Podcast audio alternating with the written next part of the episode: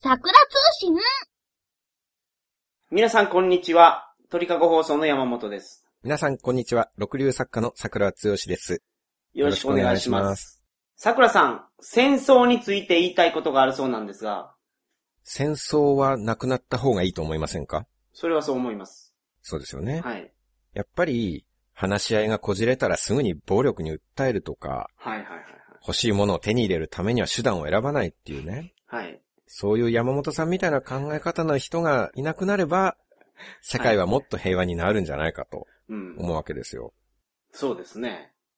そうですね。はい。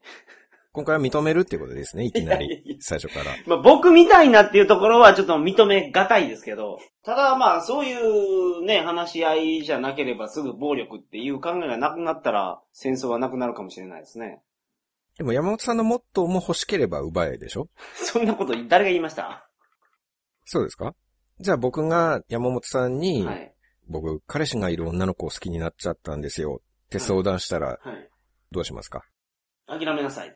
諦めなさいとそれは諦めなさいって言いますね。言いますかはい。奪えばいいだろうって言わないですか言わないですね。奪ってもいいことないと思いますしね。そうですかうん。思いませんうーん、じゃあ、奪えばいいだろうって言ってく ださい。ちょっと言ってみてください。はい。わかりました。奪えばいいだろう。それを奪ったらいいんですよ。 ありがとうございます。これ大丈夫です。どどういうことですか奪えばいいだろうって言いましたね。はい。言わされたんですけどね。はい。 大丈夫です。これ編集で繋いでおきますから。奪えばいいだろうとすんなり言ったことにしときますから。もう、まあ、編集権は桜さんにあります からね。そうです、そうです。ははいいはいまあその辺任せますけど。で、まあ、じゃあ奪うんですかまあ、奪うっていうとその言葉が悪いですけどね。はい。自分の方がその彼氏より魅力があるところを見せて、はい。自分のことを好きになってもらえばいいんじゃないんですか、それは。なるほど。じゃあ桜さんは行くんですかガンガン。まあ、それはそうでしょうーん。え、そこで戦争が勃発するわけですか第一次桜大戦が始まるわけですか第何次桜大戦まで行ってるんですか今。う。なん、どうなんですかね。何時かわかんないですね。はいはい。ただ、連戦連敗ですね。あ、戦争をしたものの。ええ出れば負けるっていう展開になってますね。ああ。賠償金だけ奪われるみたいな。賠償金取られるんですかそんな感じになってますね。あ、敗戦国ですからね。はいそれ。しょうがないですよね。はい。まあ、奪えばいいっていう点でね。はいはいはい。あのーまあ、山本さんは、まあ、欲しいものは奪えばいいという意見で すが、はい、わかりました。じゃあ、それで行きましょう。先ほどおっしゃっていた通り、まあ、そうはいいうわかりごま意した。見だそうですが、はい。山本さんは相手が赤ちゃんでも容赦しないですからね。どういうことですか赤ちゃんがお母さんのおっぱいを吸っていても、はい自分が欲しくなったら俺に吸わせろよって言って、力ずくで奪うでしょいや、その、え、それ自分の嫁はんにってことです他の女の人にもですかう。まあ、確かに自分のお子さんは可愛いですからね。はいはいはい。そんなお子さんのものを奪うっていうことは、それはしないと思いますけど、はいは他のうちの赤ちゃんからはよく奪ってるじゃないですか。それどういう状況なんですか、僕。赤ちゃんがいる女の人と遊びに行ってて、父吸うってことですか、その人の。 うん別に遊びに行ってなくても、その、高知駅前のロータリーとかでね、その、赤ちゃんにね、おああっぱいを与えている方が、ああの、まあ、ロータリーは、ロータリーにはいないと思いますけど、例えば授乳室とかですかまあ、ベンチで、その、おっぱいを吸っている赤ちゃんとかがいたらね、はい。そんな人けど、興味いますまあ、それは高知駅前なんかではね、もうみんな山本さん恐れてるからいなくなってると思いますけど、はい。山本さんが出るからね、はい。公共の場で授乳を始めたら山本さんが出るっていうのはもう高知の回覧まで回ってますから、なるほど。その辺にはいないと思いはいますはけいど、はいはい。それこそが戦争の始まりだと思うんですよ。うん。あの、山本さんが他人の父を力ずくで奪うっていう状況は、はい。それは戦争が始まる状況とかなり似てるんですね。あ、そうなんですか。昔から戦争の基本っていうのは侵略なんですよ。はいはいはいはい。相手の土地を奪うっていうことね。はいはいはい山本さんの場合は相手の父を奪ってるわけですから、はい。土地じゃなくてね。ははいい。今父を奪ってるっていう、その父が土地になるともう戦争ですよ、それは。はい。はい。わかりました。父から土地に発展するのはもう時間の問題だと思います。ああ。ちつてとの3文字変わればもう戦争になりますよ。ああ、なるほどね。だから父を僕がもう、いつも睨み聞かしてるから、ちょっと間違ったらもう土地になると。そうなんですうんよ。紙一重ですから、はいはいはい。ちょっとしたボタンの掛け違いで、はいはそれが土地を奪うようになったらもう戦争ですよ。い。なるほど。そっからはいはいはい。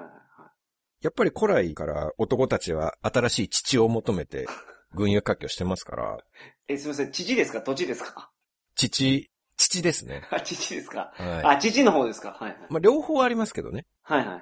土地と父は立場が似てるんですよ。はいはいはいはい。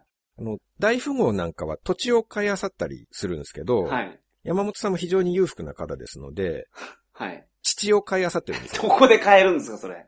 あの、まあ、夜の街とかでね。ああ、お金払ったらおっぱい揉ましてくれるとか。はいはい。で富豪の方は土地を転がして成り金になってますけど、はい。山本さんの場合は父転がしで稼いでますからね。父転がしで稼げるんやったらもうそれになりわいにしたいですよ、僕も。まあ、結果結構ない、ねは、い資産を築いてらっしゃるわけじゃないですか。もう今や父成金ですよ。なるほどね。いいですね、その父なり金っていうこと。ええ時には山本さん自ら荒れ父を耕 して開発することもあるんですよ。ああ、 誰も手を入れなかったあれ父を。はい。はいはい。そう。痩せた父に肥料を与えて ね。それを超えた父にして収穫高を上げるというね。いいですね、いいですね。はいはい。まあけど、それ本当にできるんやったら、僕はビジネスになると思いますよ。うん。痩せた父を耕すことによって、はい、はい。超えた父にするんでしょそれ悩んでる女性いっぱいいますからね。 そうですね。時には種を与えてね。あなかなかうまいこと言いますね、今日は。ははいいはい。あの、痩せた父がどこにあるかっていうのは山本さんは結構ね、見つけるのうまいと思うんですね。あ、そうなんですかあの、出張で全国を飛び回ってますから、はい。山本さんは父感があるんですよ。ああ、土地勘じゃなくて、はい。土地勘がつくということは地地勘もついてるってことですね。そうです。はいはい。土地感と父感が一緒に身についてるんですよ、山本さんは。はい、なるほど。どこにいい父があるかが勘でわかる、はいはいはい。地地勘があるから。い。はい。今まで培った父感がね。はい。土地の奪い合いっていうのは歴史的に見ると、はい。武士が登場した頃から盛んに行われるようになったんですね。うん。はい。鎌倉時代あたりですね。ああ、なるほど。で、父の奪い合いっていうのは、水商売の女性がたくさん登場した頃から、こう夜の街で盛んになったんですよ。はいはいはいまあ、土地の奪い合いは鎌倉時代なんですけど、はい。はい。父の奪い合いはキャバクラ時代あたりから非常に盛んになりまして、はいはいはいはい。いい国作ろうキャバクラ幕府で有名なキャバクラ時 代ね。はい。あの、高知のね、深夜のキャバクラの CM で、はい。あの、武士が、いざ、鎌倉へって言ってるはいはいキャバクラの CM がありますね。いざ、鎌倉へいざ、キャバクラへってなる CM がありますね。はいはい。デジャブを見るようでした、今の桜さんの会話は。やっぱりそうですか。はい。鎌倉時代とキャバクラ時代が似ているなっていうのは、はいこれ僕テレビで本当に聞き間違 えて思いついたことなんですけど、やっぱりね、同じことを考える人結構いるみたいで、いるんですね。そうなんです。それでネットで調べてたら、はい。どっかの地方のキャバクラでキャッチコピーがいざキャバクラっていうところがあってね。それ一本取られたなと思った。なるほど。そのまさにいざキャバクラっていうのを山本さんがご存知だったという。はいはい。高知にあります。まさか高知だったとはね。いや、もう高知以外にもあるかもしれないですけどね。しかしやっぱりあれですね。戦争なんていう重いことをテーマにすると、こうやって話がしんみりしちゃってそうでいすけね。ないですね。戦争はね、僕いかんと思いますよ。ほんまに。ただ、まあもちろんない方がいいと言えばいいんですけど、はい。戦争を止められるのもまた戦争だったりすると思うんですよ。ああ、うんうん他の国を侵略したり、はい。人道に外れた行いをする国が出てきた場合には制裁を与えなきゃいけないですかはい。ら、はいはい何かを守るためにやむを得ず戦争をするっていうことも、はい。武力行使を行うということですね。はいはい。日本の周りにもやっぱり話し合いなんか通用しないっていう国がありますかあらり、ます。自分の国とか土地が暴力によって奪われるようなことがあれば、うん。もう武器を持って抵抗するっていうのは、まあしょうがないんじゃないかはいなはいはいはいと。思うんですよね。うん。それそうです。僕も将来家庭を持った時にね、はい。奥さんの父を山本さんの暴力によって奪われそうになったら、それは武器を取って戦いますよ、いや僕は。、それ戦った方がいいと思いますよ、それは。 話し合いが通用する相手じゃないですから。いや通用しますから。やめてくださいって言ったら。あの、一旦性欲スイッチが入った山本さんはもうね、人ではなく、もののけの類になってま すから、性欲の権下ですから、なるほど、もう、殺さないと止まらないということですか。もうそこでは話は通じないですよ。はいはいはい。で、山本さんはそうやって、もののけとなって奪い取った相手の父を部下への恩賞として与えてで すね。で、また新たな父を求めて進行していくんですあよ。あ、でも僕もオメオメと侵略を許す人間じゃないですから、はいはい。まあそういう場合は地雷とか仕掛けようかなと。あニューハーフと入れ替えておくと かね。奥さんを。あ、ああ。もののけにはもののけで対抗しようと。ニューハーフはもののけとおっしゃるわけですね。それはミッツさんに会ってからそういう考えになったんですかいや、まあ、みんながみんなもののけではないですけ ど、中にはね、じゃあミッツさんはどうなんですかミッツさんは。ミッツさんは、半人半獣 みたいな感じですかね。見た目はね。見た目は。はいはい。あ、話見ると優しかったけど。そうなんです。はい。だからそういう、まあ、ギャップが余計いい人に見えるっていうのもなるほどあ。りますけどね。山本さんは、まあ、見た目通りもののけですから。いや、まあでも、桜さんがその入れ替えた地雷、三つマングローブやったらもうそれ僕気づきますよ、速攻で。罠やと。 ああ、そうか。これは罠やってなりますよ。さすがのもののけでも、そこまでは。理性がありますから、その辺は。じゃあ、あの、人形と入れ替えておきます。あすー。ごい可愛い人形。そこまでは判別つかないと思いますよ。あの、オリエンタル工業とかのやつですかはい、そうです。あの、1体100万円ぐらいのラブドール。はいまあ、それやったらちょっと一回試してみたいですかね、僕も。そうでしょう。はい。性欲の権下ですから。はい。はい。では、そろそろ戦争の話をしたいと思います が、あ、 わかりました。お願いします。はい。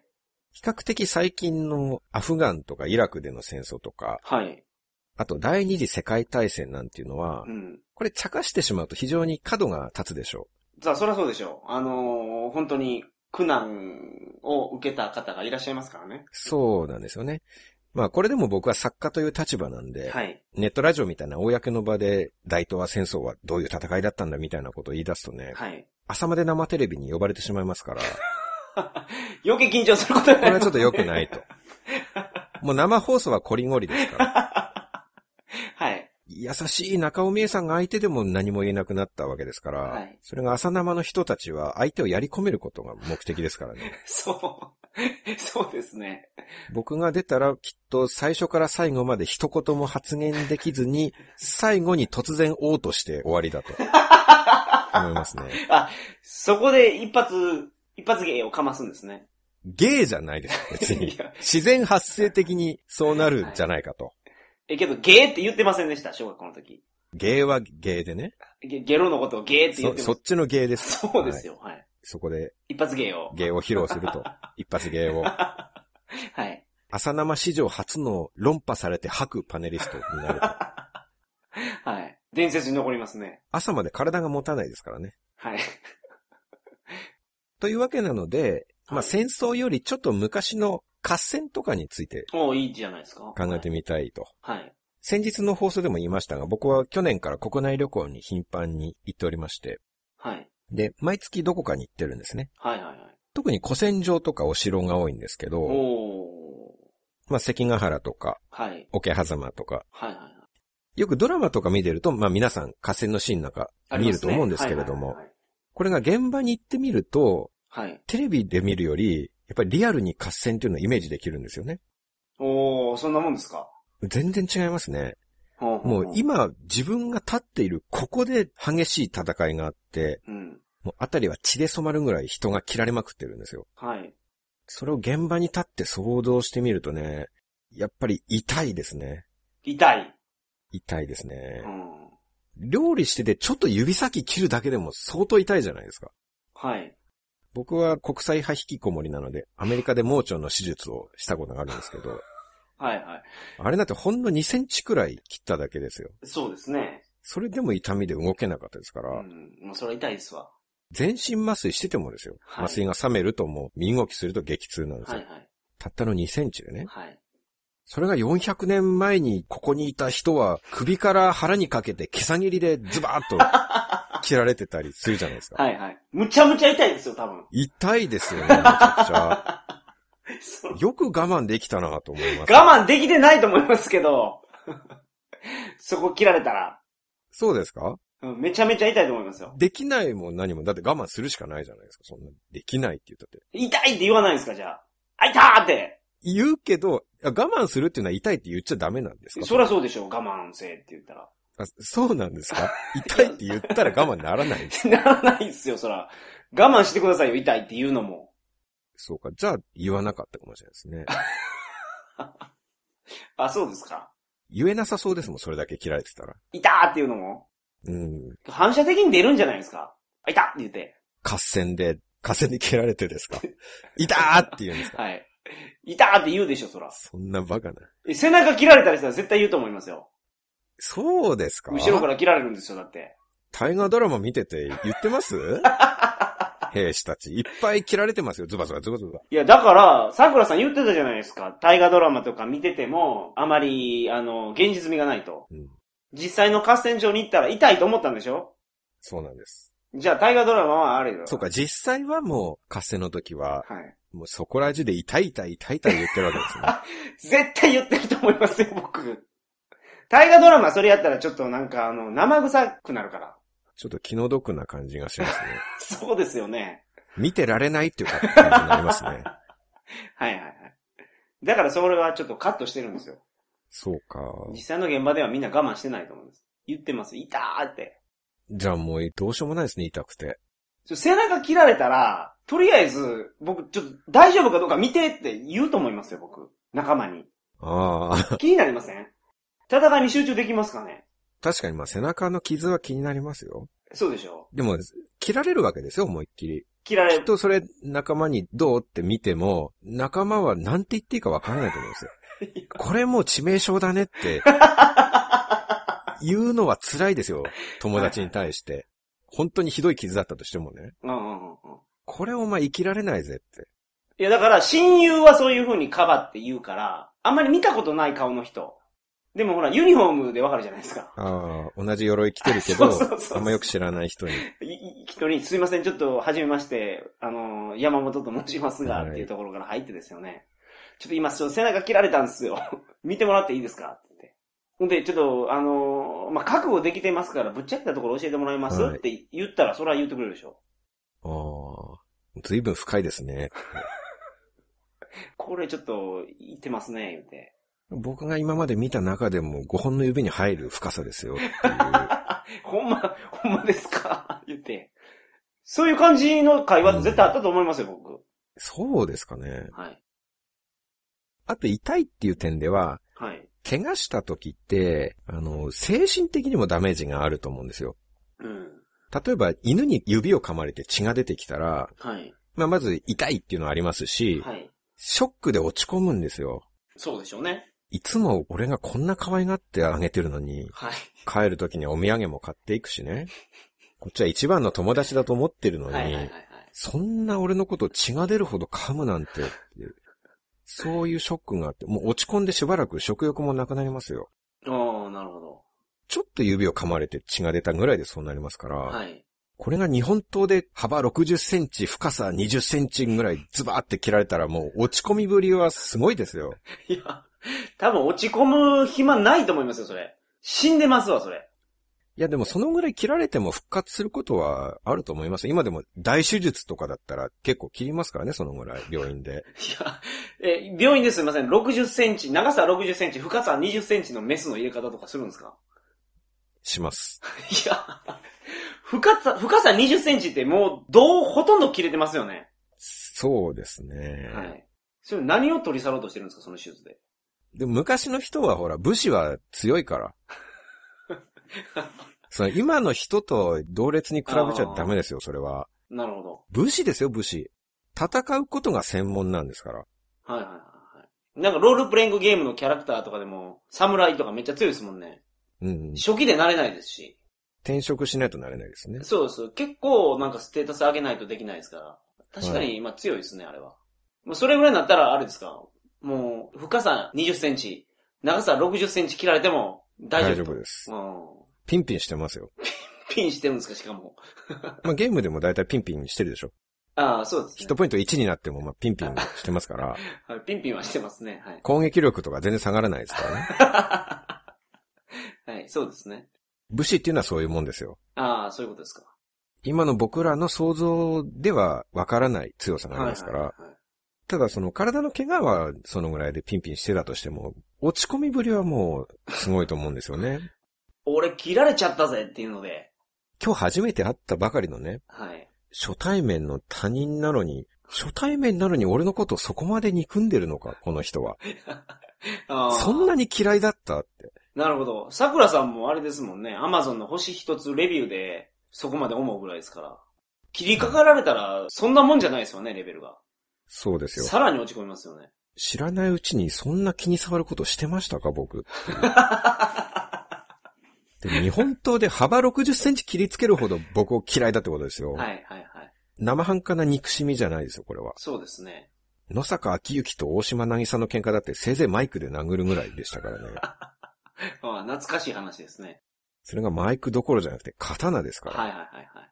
そんな俺の本の書き方が気に入らなかった のか。ああ、もう桜さんの書いた本が全然気に入らなくて。ねえ、そこまで嫌だったのか。はい、はい、はい。まあ、そんな初対面の人に日本刀で切りつけられるなんていうね。うん。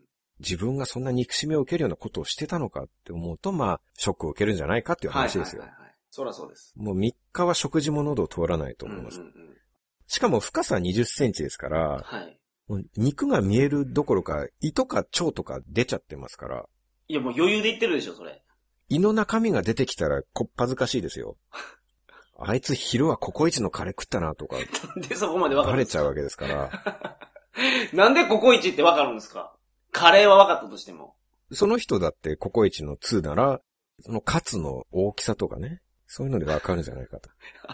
あれ、桜さん、カツ丸飲みする派ですか はい、丸飲みしてます。噛みません、一切。それやったらわかりますね。はい。はいはいはいはい。僕も今、カツの大きさって、大きさって言った時点で、あ、そういえば、食べるとき噛むなって、ちょっ と気づいちゃいました。はいはい。そういえばそうですね。はいはい。でも、まあ、ルーとか見てわかる人はわかると思いますよ。ココそイうでチす。はいの常連さんならね。はい。で、なんか恥ずかしいじゃないですか、そういうの。わかったら。そうですかうん。しかも、ただのカツカレーじゃなくて、カツカレーに納豆のトッピングしてるとかっていうのがバレたらね、はい。うわ、気持ち悪いなとか思われると思うんですよ。うん、なるほど。カレーに納豆って気持ち悪いなとか思われると思うんですよね。あ美味しいですけどね、あれ。まあまあ、だから僕もそう言われたら言わせっぱなしにはしないですけどね。はい。言い返しますけどね。お前カレーに納豆めちゃくちゃ合うんだからなって。知らないのか。もうなんなら、いやちょっと食べてみろよってお裾分けしますよ、そこで。ああ、もう胃から出たやつを。 はいは合うでしい。ょって納言って豆カレーの良さをね、分からせたいなと。ああ、なるほどね。ははいいはいはい。チョコレートパフェとか出てきても恥ずかしいですよ。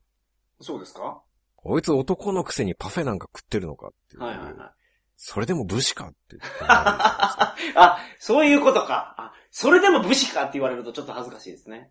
かっこ悪いでしょかっこ悪いですよ。チョそコれレはもーう。トパフェってね、はいそれだったらカツ丼食っといた方がいいですもんね。やっぱ武士は。もうせめてぜんざいにしろよっていう感じですね。ああ、なるほど。はいはいはい。い や、もう前座やったら一緒やと思いますけど。まだ大和魂っていうのが感じられるかなと。 はいはいはい。あと、蝶の中身が出てきたら、これはもっと恥ずかしいと思うんですよ。それもううんこが出てくるっていう話ですかそういうことになるでしょう ね。まあ、蝶自体プリプリと出ちゃってるだけでも結構みっともないと思うんですよね。ああ、確かにね、あれは。はいで、まあしかもそれが切られて、もう自分の代弁的なものが赤の他人に見られちゃうわけじゃないはでいすか。。それ恥ずかしいですね。恥ずかしいでしょはい。まだ合戦の相手が中国人だったらいいですよ。 僕も中国にいるときはドアのないトイレで排泄物を見たり見られたりの毎日でしたから、はいはいはいはい。でも国内の合戦でね、うん。日本では排泄物なんて一番見せちゃいけないものだと思うんですよ。確かにね。はいはい。そこでたまたま好きな女の子が近くにいたりしたらね、もう絶望的だと思います。ああ、もう嫌われてしまいます よね。ええこんな姿見られちゃったらもう後で告白しても多分玉砕しますよ。 そら。はい。まあ生きて帰れたらね。ま僕みたいに腹痛持ちの立場とすればね、はい。その、常に腸が出ていれば、ちょっと便利なところもあるかもしれないです けど、あ、そこから絞るんですかそうですね。はい。まあ、下痢になっても、まあ、人気のないところで、ビニール袋なんかに絞り出せばいいんだと。そのビニールどうするんですか、ほんで。それは、まあ、トイレに行って捨てればいいんじゃないですかじゃあダメですよ、その、犬のうんことかもちゃんと持ち帰らないといけないですから。じゃあ持ち帰ります。持ち帰ってくださいね、ちゃんと。はい。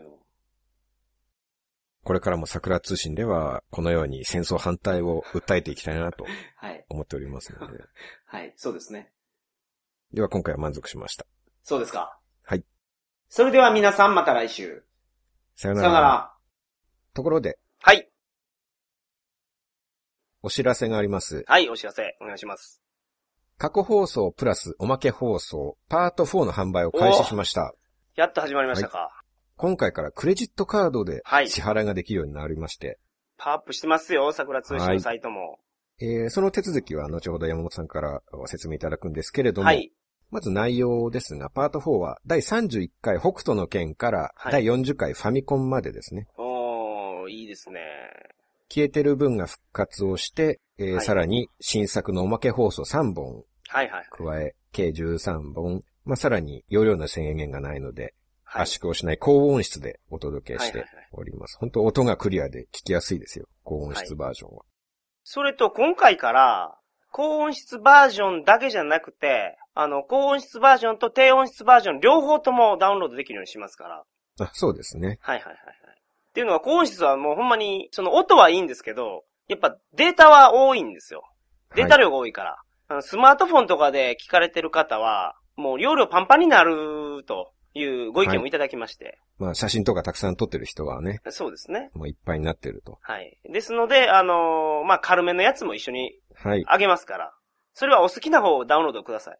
まあお好きな、まあ両方とも、そう、ダ両ウンロード方ともダウンロードできますからね。はいはいあのー、パスワードでログインすれば、両方とはもいダウンロードできるようになってますから。まあ、本当の大ファンやという人は、俺はもう桜通信コンプリートしたんやという人は、両方ともダウンロードしてくださそうですね。はいまああと持ち出し用に軽いのにして、まあパソコンに入れとくのは重いのとか、まああーいろいろ使い分け方はあい。ります、よそ行き用に、 はい。よそ行き用と家行き用。ああまあいいですね。で、あの、今回より前の部分はですね、はい。低音質のものないんですけれども、はい。あの、それはお許しください。はい。今回からということで。今回から。はい。過去のものちょっともう売っちゃってますので、今から付け加えるとなんか不公平感がは出い。たりするので、確かに。これから低音質版が付きますので。はい。4回目からね。第4巻からです。はい。えー、そして、今回おまけの内容は、はい。おまけ3本ですね。まず学校2。ほうほうほうほう。えー、これは学校1では生徒視点でいろいろ文句を言ったんですけれども、はい。 2は僕が先生になったらこんな授業をしたいということをはいはいはい。話しております。はい。なるほどね。これはなんか、胸の話をめっちゃしたような記憶ありますね。うん。そんな記憶が僕もありますね。まあ、そんな感じになってしまった感じです。まあそう言うとちょっと不純な内容かなと思われる方もいるかもしれませんが、はい。そんなことはないですよ。これはもう学校の先生や塾の先生は必見ですから。そうやった、そうやった、そうでしたね。はい。はいはいはいはい。だから僕は年末に科学の本を出して、はいはい、はい。それか。らテレビには呼ばれるわ、はいはいはいはい。文系の学生さんから、もし子供の頃にこの本に出会っていたら僕は理系に進んでいたでしょおう。ー。書かれ。たりね。はいはいはい。でも高校の物理の先生から、今まで教師をやってきてこんなに感銘を受けた本はありませんと、おー、素晴ら手しい。紙をいたいだいたりするっていう、はいはいはいはい。そういう教育者ですから僕は。はいはい。まあそういう内容も触れてますね。はい。はい。あとはタレント S さんの二股騒動と山本さんの関係についてじ ゃあ、話をしておりそまこす。関係あるんですか、それ。はい関係あるのかどうか、それは聞いてからのお楽しみという。わかりました。ははいい。えー、2本目がファミコンの続編という位置づけなんですが、たはだいはい今度はテレビゲームについて話しています。はいはいはいはい。ゲーム全般についてですね。テレビゲームというものがいかに素晴らしいものか。おー。現実でできることはほぼ全てゲームでもできる。はいはいはいはい。そして現実でできないこともゲームではできるというね。なるほど。なおかつ犯罪の抑止にもなっているという。はいはいはいはい。という話を四方八方を脱線しな がら、長々と。まあ、いつもの通りやってますわ。これすごい面白かったと思いますよ。僕収録してた時に。そうですね。はい。脱線分がいろいろあって、それがはいはいはいはい。なんかゲームから発展して裁判とか戦国時代とかそうそうそうそう。不純異性交友みたいなところに話が飛びつつね。そうそうそうそう。面白かったです。はい。はい。で、3本目なんですけど、えー、テーマが自殺です。これ重たいですね。これだけちょっと特殊なんですよね。はい。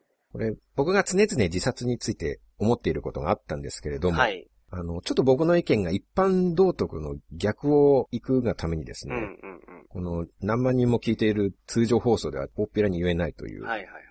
まあなんか問題が起こるということが懸念されたのでう、ん。まあおまけ放送で言うことにし ました。はい。すごい真面目な話をしてるパートはありますよ、これだから。自殺の話ですかね。はいまあもちろんいつもの桜通信みたいにはなってしまってるんですけどね。途中、僕の意図に 反してね、そこの意図にし反してて、はいこれもまた胸の話をする人がいたがた めに、はいはい。若干いつものテイストが混じり込んできてるんですけどね。いますけど、これやっぱり、その、おまけ、有料のおまけやからこそできるような真面目な話がありますわ。はい。はい。で、その3本ついて、値段はいつも通り500円でありますが、はい。今回からカードで支払いができるようになって、はい。支そうなん払でいすができるようになっておりまして、そうそなんですの辺の説明をお願いします。あのー、ペイパルがパワーアップしててですね、あの、はいショッピングカート機能がついてたんですよ。はい。で、ショッピングカート機能を実装して、そこでクレジットカードでもお支払いいただけるようになりました。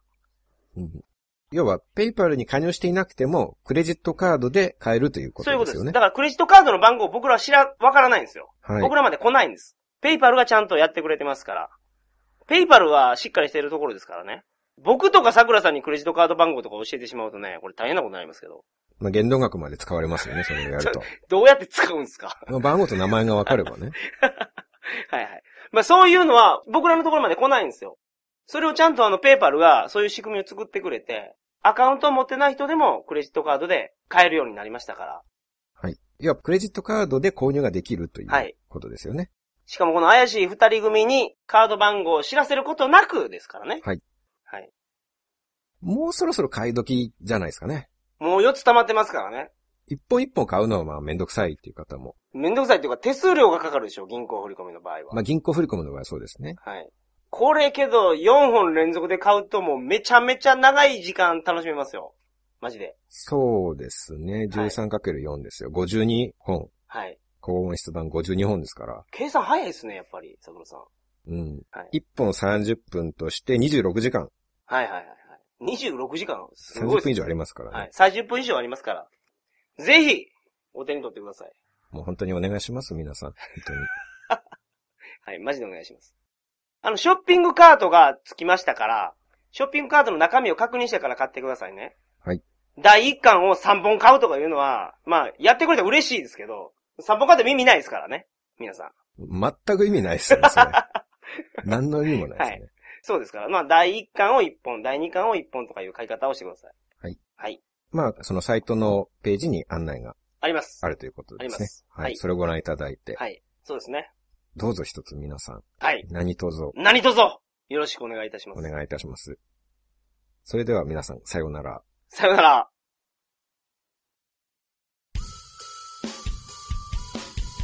今回も桜通信を聞いていただきありがとうございました。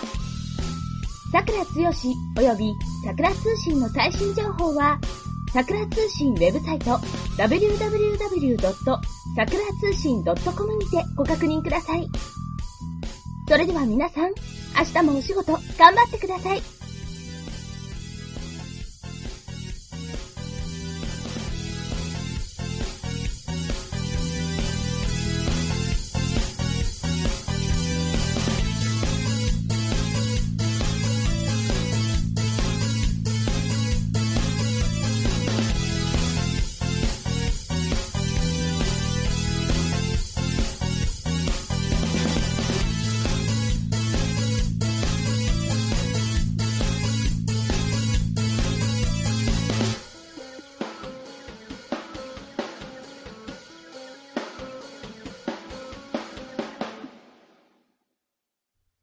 この番組は、バックパッカーの怪しい裏話、鳥かご放送の提供でお送りいたしました。